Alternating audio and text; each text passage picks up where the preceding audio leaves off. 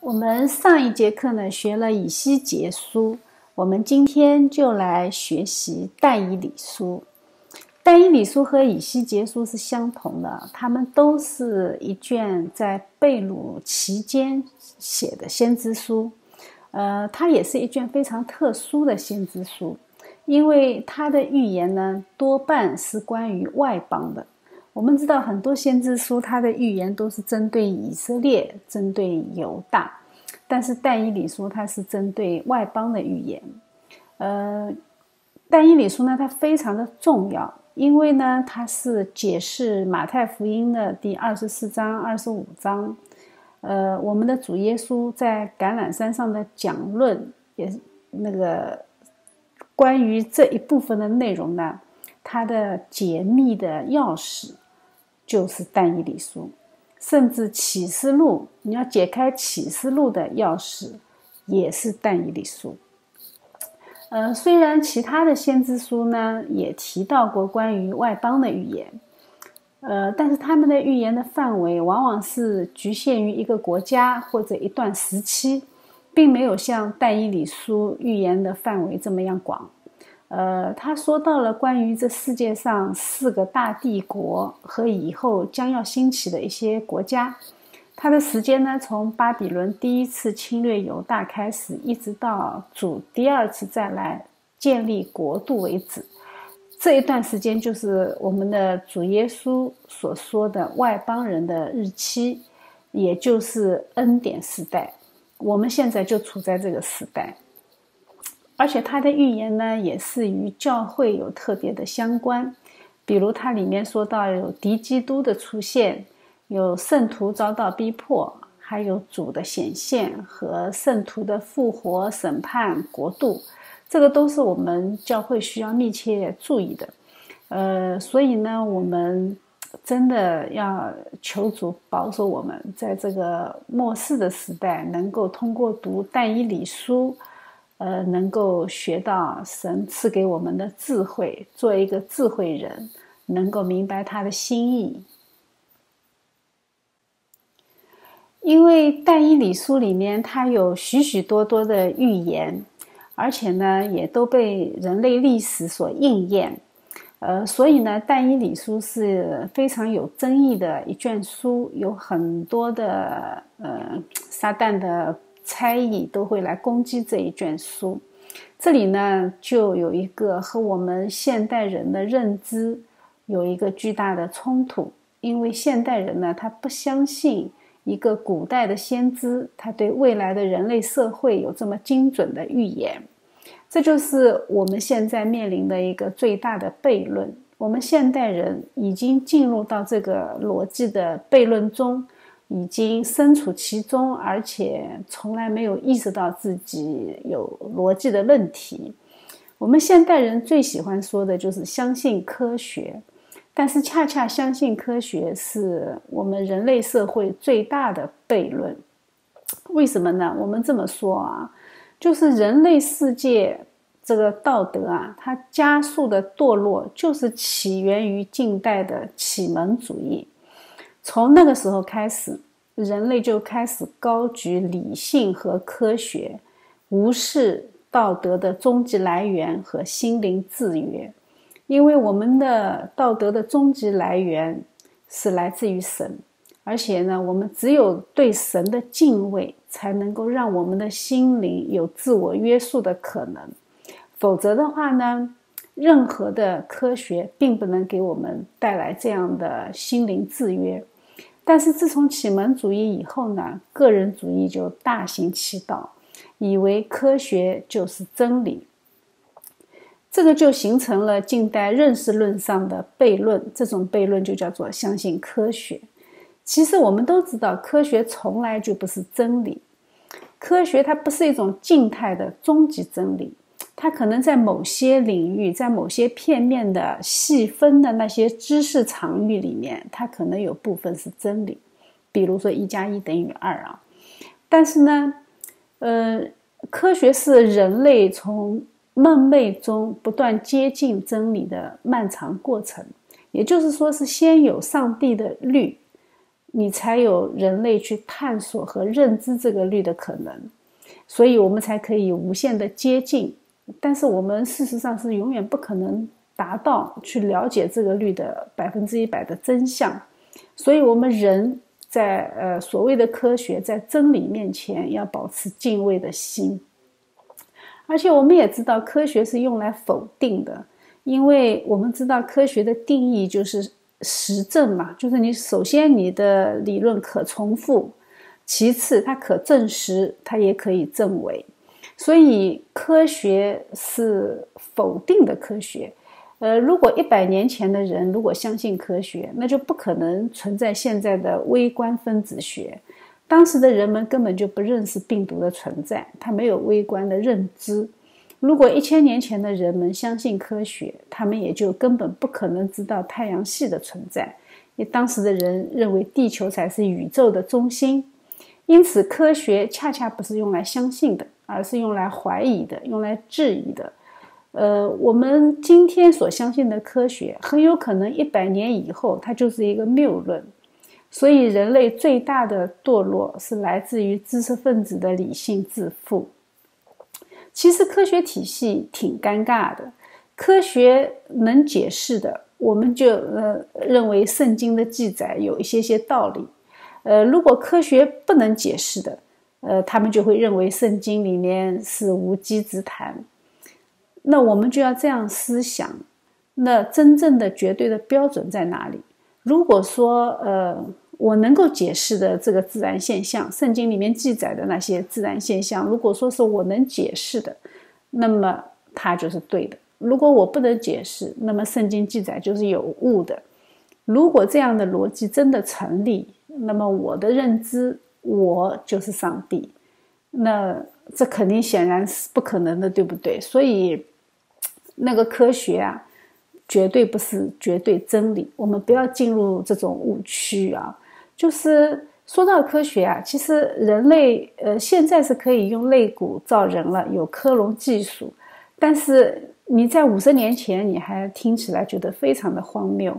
所以神用亚当的肋骨造夏娃，是所有科学界人之呃人士呃是不能够认同的。但是今天我们已经可以知道克隆，可以知道干细胞移植，而且人们还发现肋骨的干细胞最丰富。所以，面对上帝启示的各种规律，如果我们不懂，就不要轻易下结论，呃，免得我们一思考，上帝就发笑。呃，所以我们在科学这件事情上，我们要将荣耀归给神。呃，现代的知识分子他有一个最大的瓶颈，他自己无法突破，也无法认识到的一个逻辑悖论，就是这一点，就是说我否认这个世界有一个创造的神，但是我却不断的去发现这个世界背后的规律。如果这个世界是 random 的，是突然之间随机产生的，它就一定不会有规律。只有被精心设计的一个世界，它才有规律。那如果说你都不相信这个世界是被神精心创造的，那你所谓的背后去发现的这个规律，它从哪里来呢？所以，我们说现代知识分子的理性自负会给我们现代的人类带来巨大的灾难。所以，我们就怀着谦卑的心来学习今天的但以理书。因为它里面有神赐给我们的无穷的奥秘。因为但以理书啊，这个先知的预言应验的实在是太奇妙、太精准了，所以呢，就有很多不相信的人就说他并不是但以理所写的，特别是在主后第三世纪的那个以 Porphyry 为首的。这么一个帮派呢，他们就否认这是但以理所写，他们认为这是在马克比王朝，在马克比年间，呃，是有一个叫呃，就是在那个安提阿克以比凡尼斯入侵耶路撒冷之后，是在那个之后有一个犹太人写的，呃，应该是在主前的一百六十四年左右。呃，所以他说这个是事后写的历史，并不是事先写的预言。呃，当然啊，我们对这种谎言，我们一点也不觉得奇怪啊，因为圣经里面有几卷书是特别容易受到魔鬼撒旦的攻击。一个就是创世纪，因为他讲了魔鬼的来源；启示录，他讲了魔鬼的结局。然后呢，以赛亚书，他揭示了圣经的奥秘，呃，弥赛亚的奥秘。然后呢，就是但以理书，因为但以理书是解开启示录的钥匙，所以但以理书也是非常容易受到攻击的一卷书。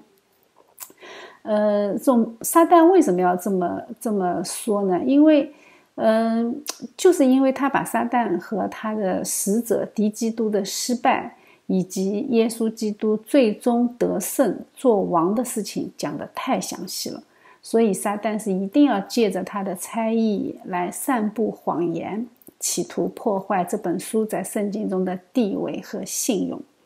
但是事实上，我们知道啊。呃，在主前的二百八十年左右，不是呃希伯来文被翻译成希腊文嘛？就是七十四译本，在那个时候就已经有了但以理书，所以说他说这是后来写的，这是不成立的。呃，那个其实是一本是在主前二百八十年嘛？那你那个马加比王朝是在主前的一百多年，而且呢，犹太有一个著名的历史学家叫约瑟夫。他也记载了一个相关的情节，就是当亚历山大王侵入耶路撒冷的时候，这个在主前三百三十二年啊，呃，当时的大祭司叫耶都雅，他就把但以理书拿出来给他看，呃，所以当亚历山大王发现但以理书里面已经记载了他的事迹的时候，就是他的事情早在两百多年前就已经在先知书的预言里面的时候，他是非常的惊奇。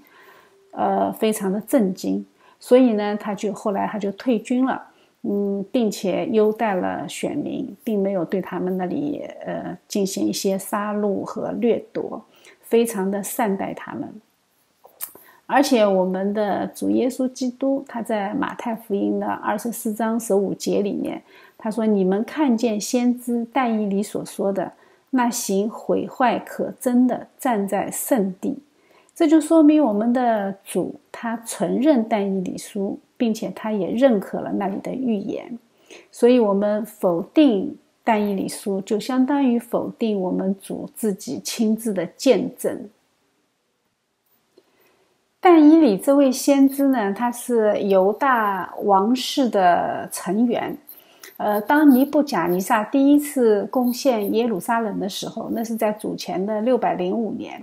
那么他还年幼，嗯，他作为王室的宗族呢，他就被掳到巴比伦。因为第一批被掳的全部都是国家和社会的精英，呃，由于他的容貌、学问，他都很聪明嘛，他所以他就合格，他就被选在宫中受教育。所以他在尼布甲尼撒的王宫里面受教育，呃，准备培养好以后呢，呃，在那个王的面前侍奉。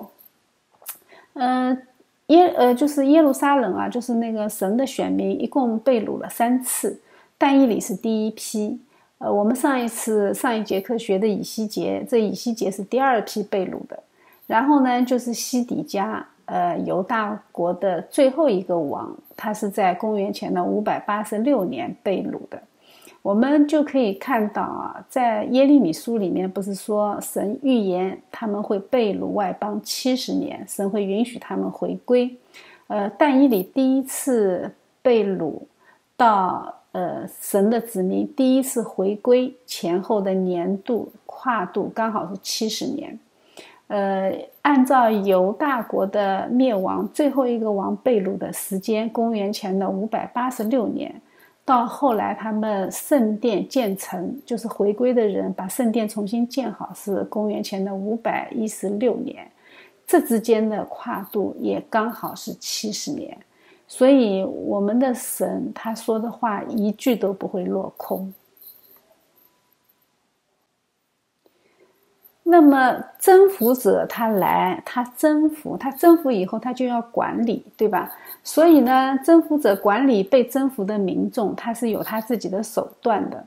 呃，我们可以知道，它一般叫叫做管理，但是它也可以说是叫做同化，因为它所有的民众，他肯定要给他在文化上有一种认同感，你文化的认同才能够让他们真心真意的安居乐业。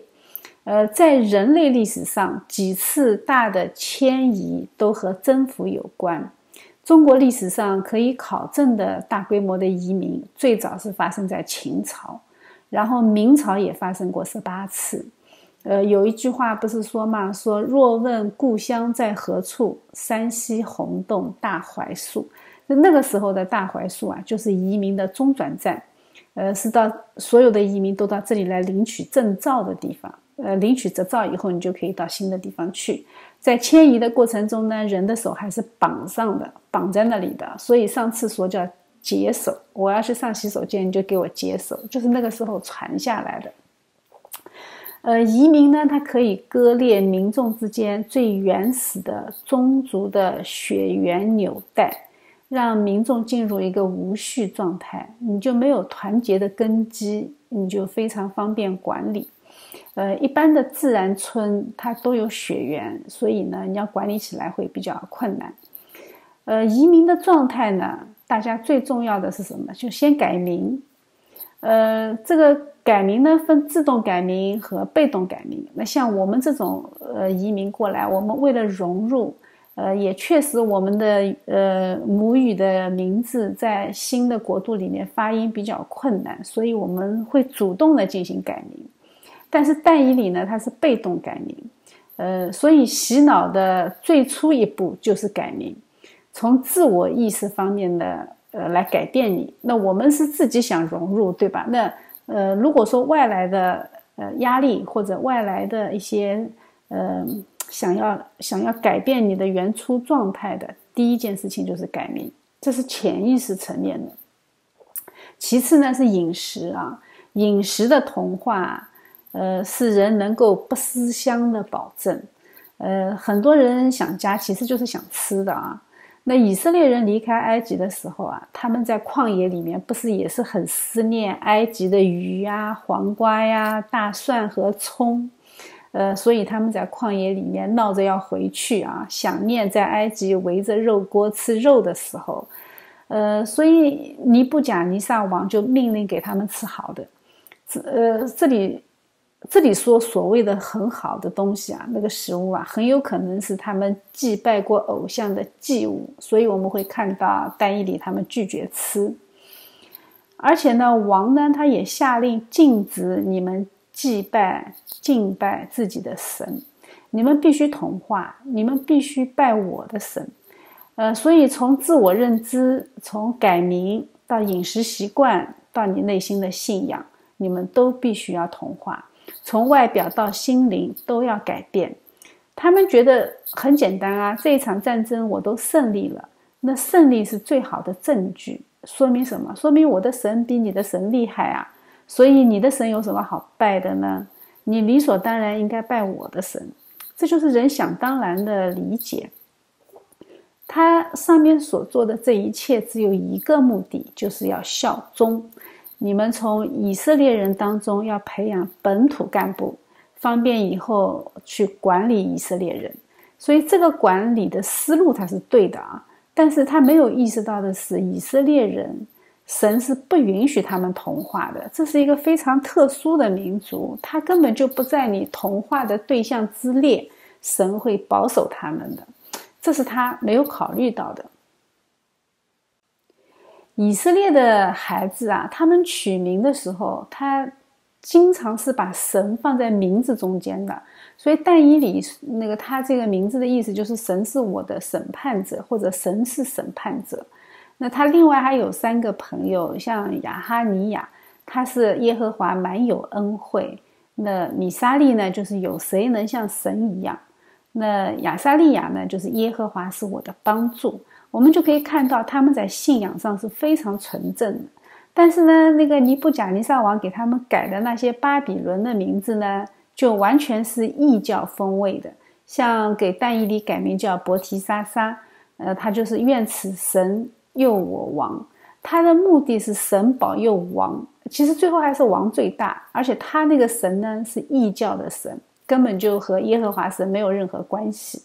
呃，然后他还把他们改名下面的那些什么沙德拉、米萨这些名字，你看啊，他他全部都是和异教有关的。所以呢，改名是一个潜意识里的问题，是一个拿掉你自我认知的第一步。关于先知的记载呢，其实圣经里面，呃，对待但以理和对待其他所有的先知是一样的，就记载的内容并不是特别多。但是但以理已经是特别特别的一个例子，呃，但以理呢，他对他的事迹记载的相对的比较详细，呃，甚至可以说是他的侍奉历史。呃，其他有很多先知，我们都不知道他们从哪里来，也不知道他们的生平。但是但以理呢是一个例外啊，呃，他的名字呢就是神是审判者，或者神我的神是审判者，呃，他所见证的，他整个呃侍奉的这个历史，真的就是见证了他的神是审判者。犹大之所以亡国，呃，他之所以被掳巴比伦，都是因为神是审判者，呃。所以他才洁身自好，他不和别人同流合污。呃，他之所以能够为神能够站得住，甚至不顾性命，那也是因为神是他的审判者。所以他的名字是取得很好的。他能够在君王面前，呃，为君王解释梦和解释文字。呃，他在。本书中所记载的那些预言，也都印证了神是至高的审判者，所以神使用他来启示非常重要的一些信息，而且他的一生的年日很长，呃，从尼布甲尼撒王年间一直到古列王年间，前后跨度有七十三年，而且他侍奉的地点呢是在巴比伦省和以兰省。按照时间推算，他和耶利米、以西结以及回国的约书亚、以斯拉、所罗巴伯、尼西米应该是同时代的先知。呃，相传他是年纪老迈，最后老死在苏山城的。我们来看一下啊，《但以理书》。呃，它的呃章节结构啊，它第一章到第六章呢，它是描写了历史，记载了一些历史。我们可以看到一些历史事件，呃，讲了但以理和他三个友人的一些事迹。里面呢，他经历了几个王：尼布甲尼撒王、博沙撒王，然后博沙撒是最后一个王。后来呢，他的朝代就更替了，后面是大流士。后面又记载了大利乌和古列王，从七章开始到十二章，它就是讲的是预言。这个预言呢，就讲了后面接下来要来的四大帝国和末世的意象。呃，他这里呢也讲到了一些那个跟启示录相关的一些内容。呃，它里面说，他说你将要受的苦，你不用怕，魔鬼要把你们中间几个人下在监里，叫你们被试炼。这是启示录里的内容，但是我们在但以理书，我们就已经看到了魔鬼是怎样将神的信徒放在那里做试炼的。所以从旧约到新约，从新约以后使徒的那些年代和我们现在末世的年代。其实，神的子民所面临的状况从来就没有改变。我们现在已经是属于比较舒服的日子啊，但是我们还是能够看到，在政治层面，在我们的生活的方方面面，还是有来自于世俗的压力和一些所谓的试炼。所以，我们一定要务实忠心。呃，神说嘛，你勿要至死忠心，我就赐给你那生命的冠冕。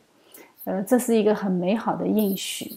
呃，Steven 这个名字就是冠冕的意思，所以呢，叫 Steven 的人就非常的蒙福。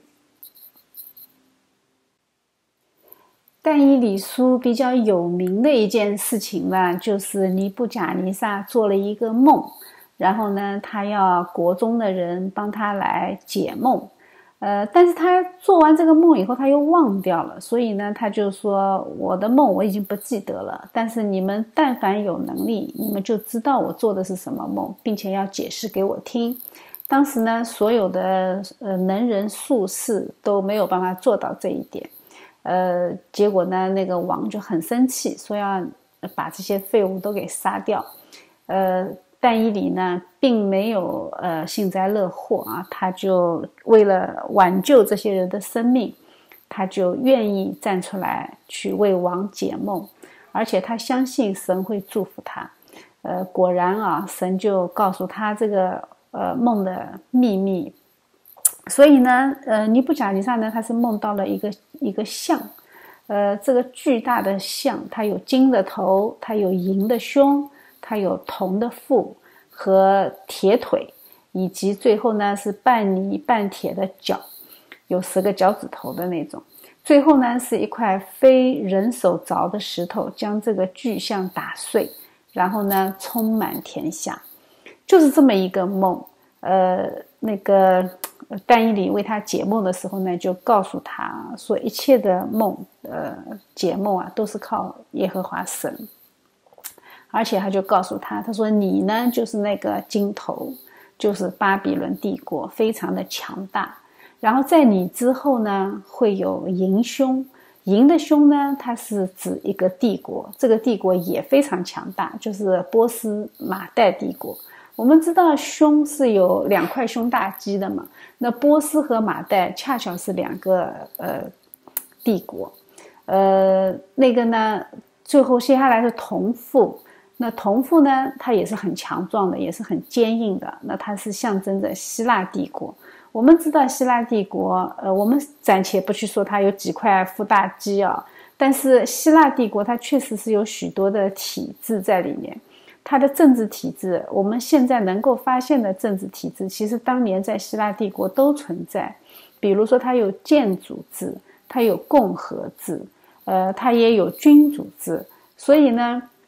像铜府，它有几块呃腹大肌，它其实都是希腊帝国的构成。呃，亚历山大呢，也是一个非常强大的帝国。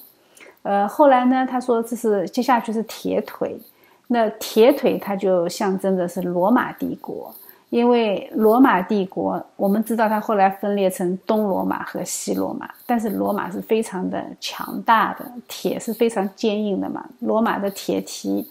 踏平地中海沿岸，接下去呢是半泥半铁的脚，呃，这个十个脚趾头啊，它就是象征着末世的十国联盟。我们到现在也不知道这十国联盟是什么，所以我们拭目以待，看看最后的末日里面是哪十个国家冒出来来领这个头衔。结果很戏剧化的是什么呢？是在但以理书第二章就记载了这个解梦的过程以后啊，说者无意，听者有心。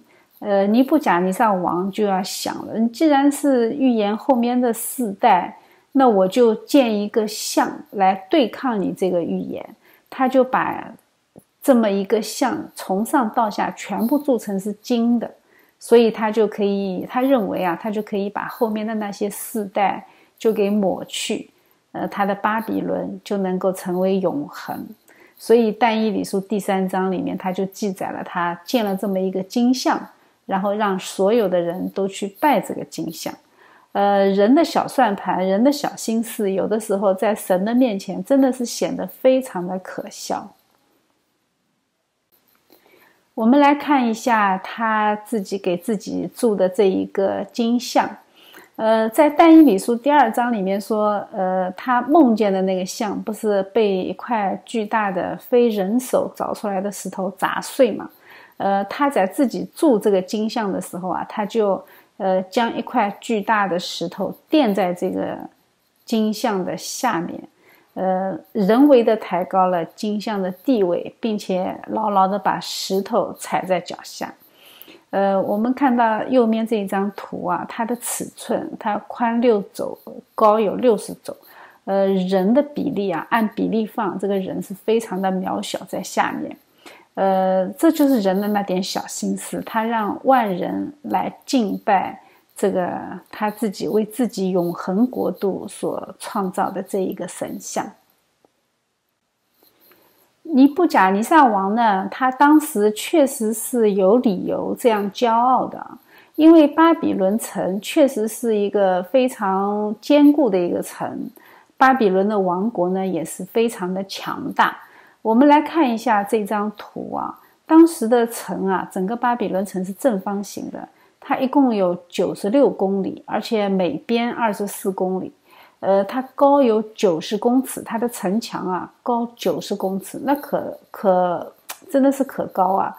而且它的城墙很厚，呃，它的城墙上面呢，它有警卫啊、铜门啊这些。城墙之外还有一个非常宽而且很深的一个护城河，它里面有神庙啊，就是一切异教的风俗所必备的那些因素，它里面都有。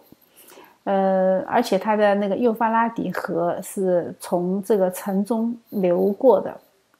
它总而言之，它是非常强大的一个民族。你从它的呃基础基础建设上，你就能够看到它当时的那种强悍。这一个呢，是当时巴比伦城的一个城墙，是那个伊斯塔尔门那个城墙。呃，现在呢，收在柏林的别加摩博物馆里面。呃，我们可以看一下它这个，哪怕就是它是一个呃后期有一点的修复，但是我们把它放在公元前的这么几百年的这么一个建筑，我们从公元前几百年这个建筑的角度去审视它，呃，它真的是一点都不输于我们现在的建筑。所以我觉得当时的巴比伦在人间文明上，它其实是很辉煌的。这个是画家笔下的巴比伦空中花园，呃，它也被列为古代世界七大奇观之一，也是美轮美奂的。但以里的三个友人呢，就是因为不肯拜那个巨大的金像。然后呢，就被他们扔在了火窑里，要把他们烧死。呃，结果呢，呃，他们从火窑里看到，分明有四个人，其因其实他们才三个人嘛，扔在火里。但是呢，他们去看的时候，发现里面还有一个人，像人子。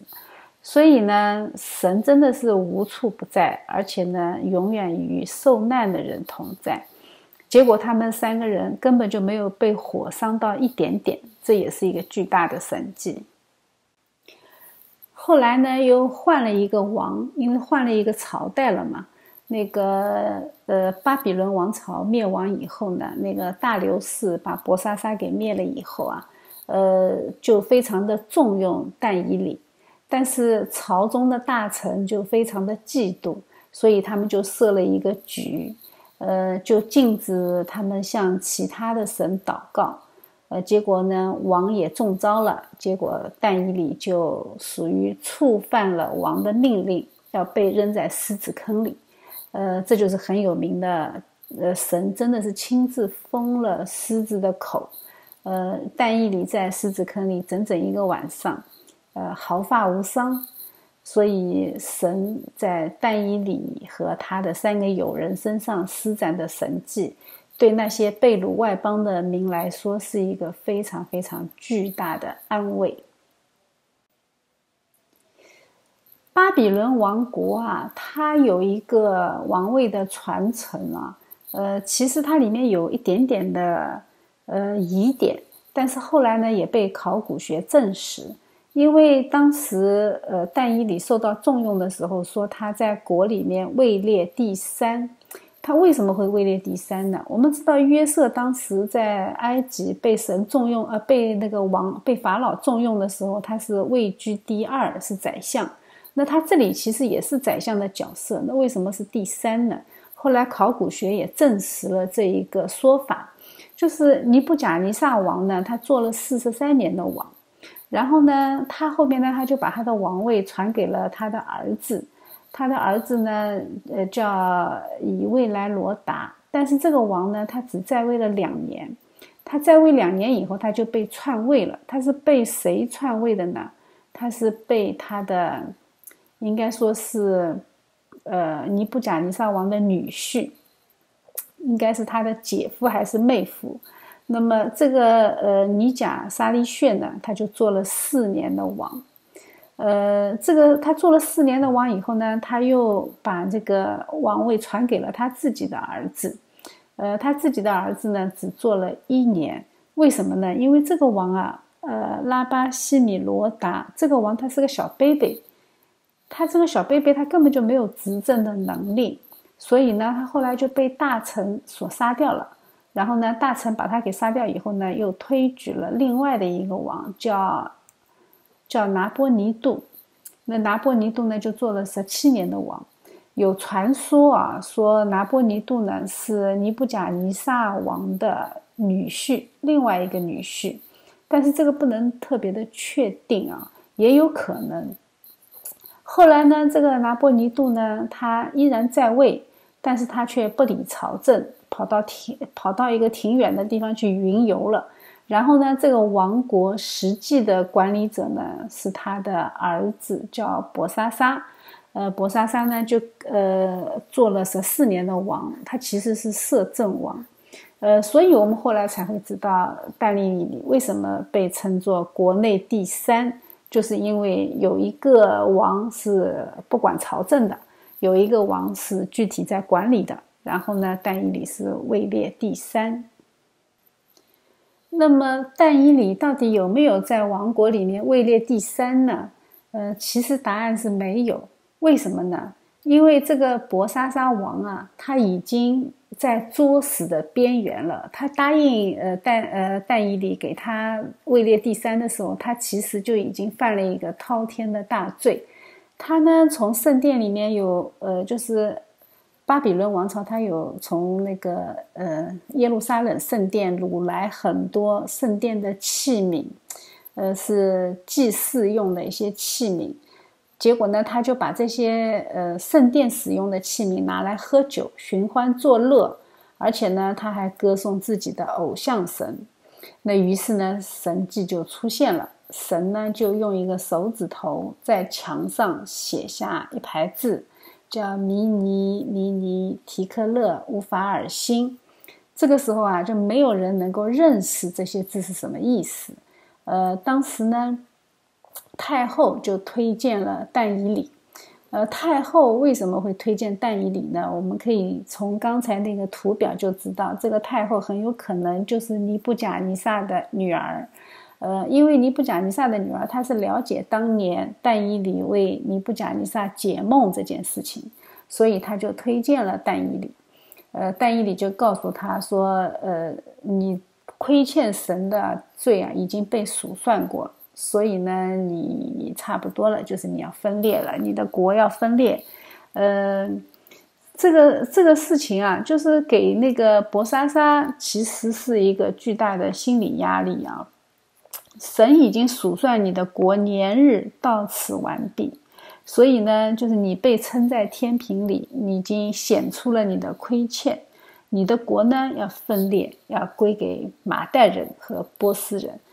呃，但以理的解释是非常的清晰，呃，但是博莎莎呢还是下令啊，让人把紫袍给但以理穿上，把金项链呢给他戴在脖子上，然后又传令。使他在国中位列第三，但是当天晚上他就被加勒底，呃，就是那个就被那个马代的大流士王杀掉了。所以呢，这个加勒底的王朝就到他这里就灭亡了。所以这真的是啊，当神数算一个人对神的亏欠的时候，那么神的审判临到的时候，任何的王朝都是没有任何意义的。接下去呢，就是从但以理书的第七章开始呢，它就是对一些国家的预言。呃，它里面呢用海里面上来的四个兽，它来呃形容接下去要出现的那些国度。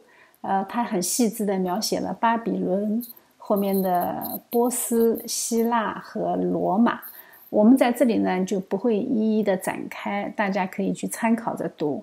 关于这一些意象的解读，其实网上有很多的视频，大家可以去参考着看。非常神奇的是什么呢？是但以里，他是用一个公山羊来形容希腊帝国的。我们后来从那个呃考古学证明啊，就是马其顿的钱币，它上面就有公山羊的头标，那个标徽。呃，他用那个绵羊来形容波斯帝国，那波斯的钱币上面恰恰就是绵羊的标志。所以但以理书他对后世的预言精准到一个地步，呃，精准到一些所谓的理性学者没有办法相信。但是在人所不能的，在神一切都能。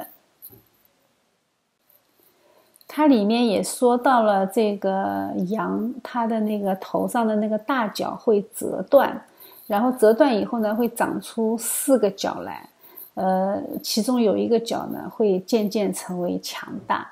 这个就是后来我们知道亚历山大，呃，大帝死掉以后发生的事情。亚历山大王是英年早逝的，他死的时候才三十多岁，而且是一夜暴毙，他也没有留下继承人，所以他后来的帝国呢分成了四个部分，被他的四个将军所拥有，呃，其中有一个是马其顿，一个是小亚细亚，还有一个呢在埃及，就是圣经里面把它叫做南方王，还有一个呢是掌管叙利亚和巴比伦这一块区域。圣经里面把它叫做北方王，这个被那个但以理啊预言的非常的精准，所以但以理说面对魔鬼很大的攻击和他这个预言的精准性是有巨大的关联性。但以理书的第七章里面呢，他还详细的在意象里面详细的描写了神的形象。他说：“我观看，见有宝座设立，上头坐着亘古常在者。他的衣服洁白如雪，头发如纯净的羊毛。宝座乃火焰，其轮乃烈火。在他面前有火向河发出，侍奉他的有千千，在他面前势力的有万万。他坐着要行审判，案卷都展开了。”这是但以理书在描写末日审判的时候的这么一个情节。看到这里呢，我们就要插播一条新约的一个场景。新约呢，在使徒行传里面讲到了耶稣基督被接到天上去。他说他说了这话，他们正看的时候，他就被取上身，有一朵云彩把他接去。便看不见他了。这个是耶稣基督升天的这个场景。结果呢，我们看到但以理书，它下面描写其实和这个使徒行传是紧紧相连的。也就是说，耶稣基督被接上天去以后，他去了哪里呢？那下一幕但以理书就可以接上去。他说：“我在夜间的异象中观看，见有一位像人子的驾着天云而来。”被领到根骨常在者面前，得了权柄、荣耀、国度，使各方各国各族的人都侍奉他。他的权柄是永远的，不能废去。他的国必不败坏。从这里我们就可以看到两个连续的场景。所以圣经之所以它是连贯的，但是我们看起来它又是破碎的，为什么？却恰恰是因为圣灵的工作，就是圣经这样的排版，可以让看不明白的人更看不明白，让看得明白的人能够在圣灵的带领下，再将这一切的线索能够串起来。所以，我们说圣经是连续性的，但是圣经的连续性是要通过圣灵才能看见的。我们在这里就看到，他的权柄是永远的，不能废去。我们在但以理书就看到有一块非人手凿的石头，将地上的国度都打碎，充满天下，对不对？所以它这里的信息都是对应的。呃，我们有的时候啊，就是看圣经，有的时候看不明白，恰恰是因为我们还没有建立神本主义的视角。我们如果将自己的视角调整好以后，我们就能够看到这其中的连贯性，并且能够将这荣耀归给神。但以理书里面呢，它还有一个非常重要的预言，也是预言了我们的弥赛亚，我们的受膏者耶稣基督。他说：“神说啊，他说我为本国之民和你圣城已经定了七十个期。”要止住罪过，除尽罪恶，赎尽罪孽，引进永义，分住意象和预言，并高至圣者。呃，然后呢，他还说，就是呃，必有七个七和七十二个七。呃，这个是从初令重建耶路撒冷，一直到有受高君的时候，这个中间有七十九个七。而且呢，正在艰难的时候呢，耶路撒冷要被重建，呃，然后过了七十二个期呢，这受膏者要被剪除，一无所有。而且呢，有一个有一王有一王的名要来毁坏这个城，要毁坏圣所，呃，这个里面然后就必须开始有征战，一直到底。所以，我们从他这一段的预言，我们来解读一下，从公元前的。那个四百四十五年初令重建耶路撒冷，然后你按天算，你可以一直算到受高君，就是耶路撒冷，在当时的耶稣基督骑驴进耶路撒冷的时候，他是受高君嘛？从这个时候开始计算时间，刚好是六十九个七，是很神奇的。然后呢，他也里面也最后他也验证了。呃，受高君必被剪除，对吧？我们的主耶稣基督被钉了十字架，而且呢，它里面也提到了有一王的名来毁灭这个城，这个就是罗马的提多太子，当时是太子，呃，他就将这个圣城给摧毁。呃，他接下去呢，他后面又说到有一期之半，就是最后一个期，最后一个期其实就是末日的。呃，最后世界末日的七年，然后他这里面说，这个一期之半，这个时候会有敌基督会坐在圣殿里，这个还没有发生。我们现在正在这个历史当中，我们现在就在这两者之间，就是前面的七十呃呃六十九个七和最后的一个七之间，这个时代我们叫做教会时代，也叫做外邦人时代，也叫做。恩典时代，因为这个为什么叫恩典呢？就是因为神已经为我们完成了救赎，我们只需要相信他，我们就能够白白的得着恩典。关于这个末世时代的记载呢，《但以理书》不是唯一的一部。呃，我们在《但以理书》第十一章里面可以看到，那个行毁坏可憎的那个是敌基督。我们在呃马可福音里面也可以看到对敌敌基督的描写，说这个毁行毁坏可真的站在不当站的地方。在启示录里面呢，它里面也描写了那个呃敌基督，他要给自己做一个像。然后呢，在帖撒罗尼迦后书里面呢，他也说了有那个大罪人沉沦之子显露出来，他抵挡主，抬高自己。超过一切称为神的，呃，然后呢，他要自称是神，坐在神的殿里。其实这一切啊，他都记载的是同一件事情，就是最后末世的时候，在第三圣殿建起来以后，会有一个敌基督坐在圣殿里面。这个就是末日的景象，我们要密切关注。当这个景象一出现，我们就知道这个世界离末日已经不远了。我们刚才也看到了啊，在六十九个期和最后一个期之间，是我们人类漫长的历史。我们现在正在这个历史当中，所以我们经常会问：那什么时候才是末世呢？我们还要等多久呢？呃，这个问题呢，从初代的使徒他们就开始问这个问题，一直到我们现在都公元两千多年了，还在问这个问题。呃，这个时候呢，我们就要来看圣经里面关于，呃，这个基督教最重要的一个方法论，就是我们在看待这个世界的时候，我们是有神赐给我们的一个方法和视角。呃，这个字呢，就是等，呃，等是基督教的智慧，是神的智慧。呃，我们的主啊，我们的神，他对基督也是这么说：“等我使你的仇敌做你的脚凳。”连我们的主耶稣基督，他得胜了，但是他依然要等，等神将他的仇敌做他的脚凳。呃，神的奥秘呢，呃，是锻炼我们的信心。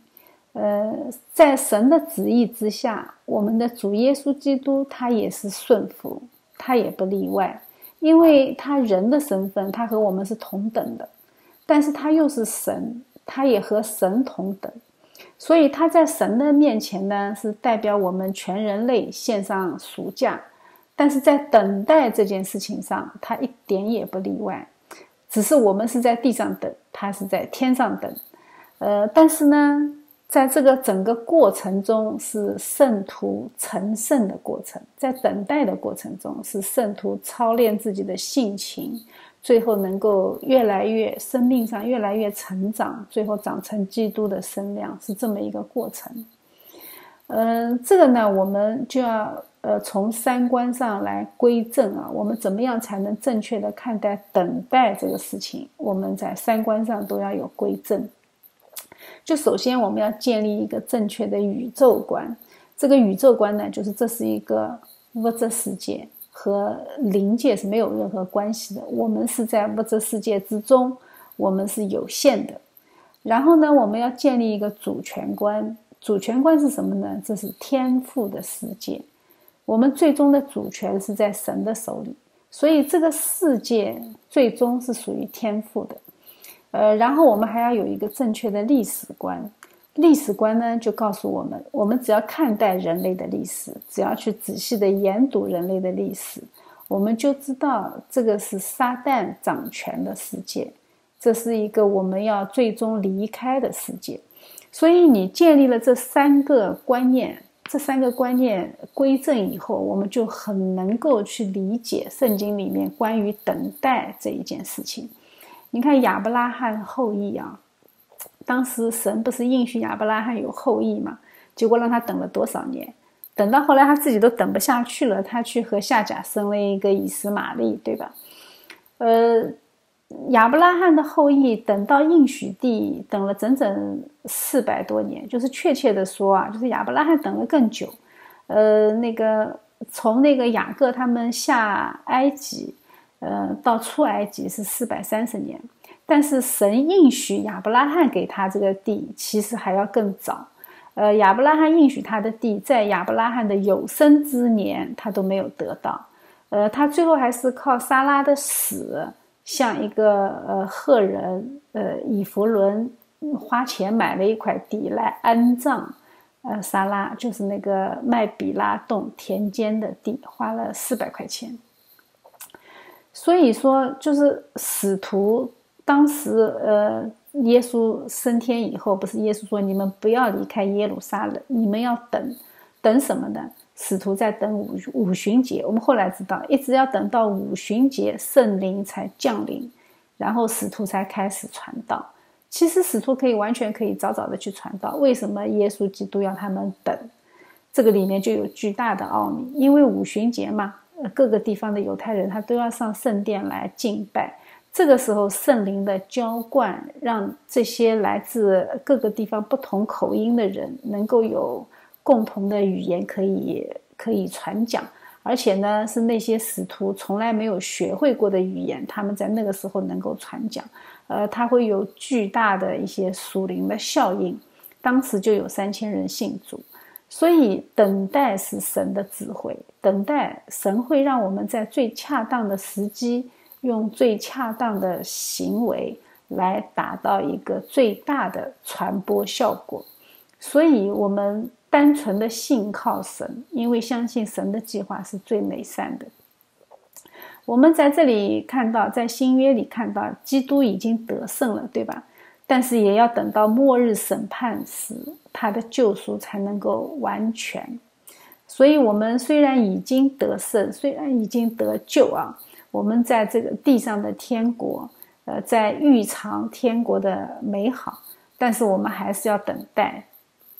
中间有什么缺量啊？我们不是很清楚。就是我们，呃，基督得胜和到最后末日审判，整个漫长的人类历史中，肯定有一些缺量是我们不知道的。呃，也有可能是圣徒的数量没有满，对吧？启示录是这么说的。那也还有可能有其他的变量，神还在等待，我们不知道。但是神一定是在人界或者灵界都完成了他的进程，末日才会降临。所以我们就知道天使和人最后都是要受到审判的。呃，我们还要审判天使，对不对？所以我们就知道神在人界和灵界都还有他没有做完的事情。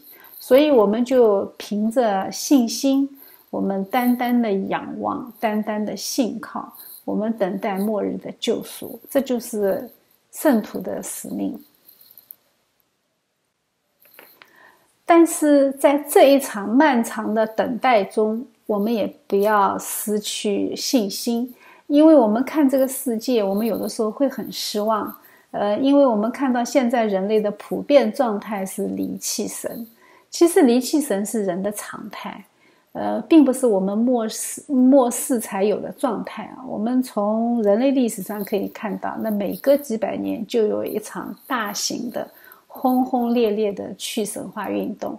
只是现代的呃末世啊，那个科技高度发达以后，让人的堕落更加快速。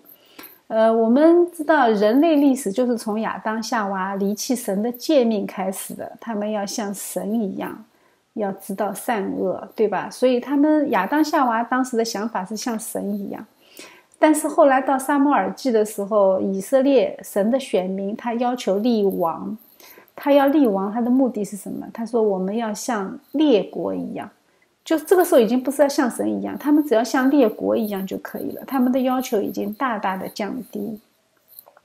然后到最后他们定死基督的时候，他们说什么？呃。他们说，除了凯撒，我们没有王。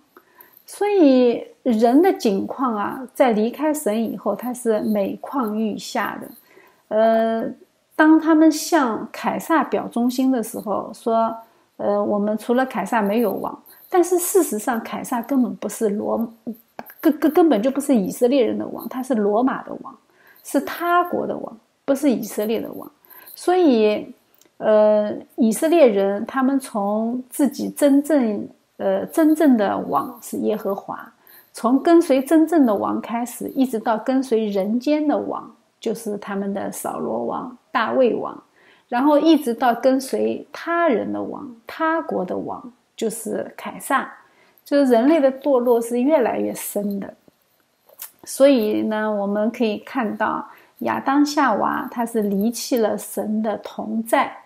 呃，当他们要自己立王的时候呢，他们就离弃了神的管理；最后他们定死基督的时候，他们就离弃了神的救赎。这个就是人类的基本状态。所以，我们了解这一点呢，我们就不至于会很失望。呃，这个世界的常态就是这样，人类是越来越堕落，在人类的堕落深处会有神的救赎。所以，我们总结人类的历史，我们就能够看到人在历史中的信仰状态是这么一个过程。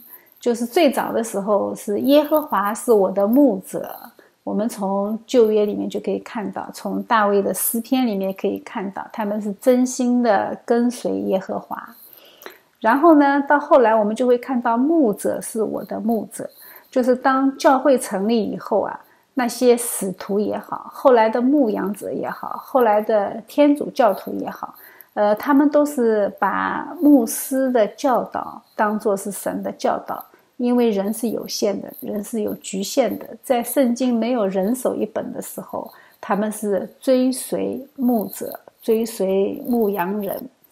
然后呢，到后来我们就可以看到，在民主社会的时候，当现代文明开始的时候，当选票可以说话的时候，我们就会发现羊是我的牧者。呃，当我自己内心的信仰不敢去反对我的选民的时候，呃，你只要手里有投票权，我就必须来倾听你的声音。到这个时候开始，我们的羊就是我们的牧者。而且在教会里面，你也很明显的会看到一些教牧、一些牧师，他会对会众屈服，他取悦于会众，说会众喜欢听的话，而不敢去责备会众。我们看初期教会的时候，他们会责备会众，会众做错事情的时候，他们的责备是很严厉的。但是我们现在再也看不到教会会责备会众，他们反而讨好会众，嗯。因为没办法嘛，因为现在是一个选票的世界，是一个金钱说话的世界。我们接下去就会看到，在这样的光景下，当牧者对一个会众没有没有这个张力的时候，没有说服力的时候，没有那种呃属灵上的那种呃能力的时候，我们就会看到，最终哦会变成我没有牧者。就是大家都自由主义了嘛，我只要往教会里一坐，呃，牧者在上面讲话，我就敢说他讲的不好，我甚至都不知道圣经在说什么，我就敢评论教会的牧师讲的好不好，这是我们现在会众的普遍状态。所以从本质上来说，他对牧者没有足够的尊重，对属灵的权柄没有足够的敬畏，所以他其实现在的状态就是我没有牧者。呃，最后接下去，我们就会看到，在末日的时候，敌基督就是我的牧者。最后，敌基督会坐在圣殿里，这就是我们人类的状态。但是在敌基督出现的时候，我们的盼望也出现了，我们的主耶稣基督就要来了。这就是我们的盼望，我们要持守这样的信仰，要专心等待。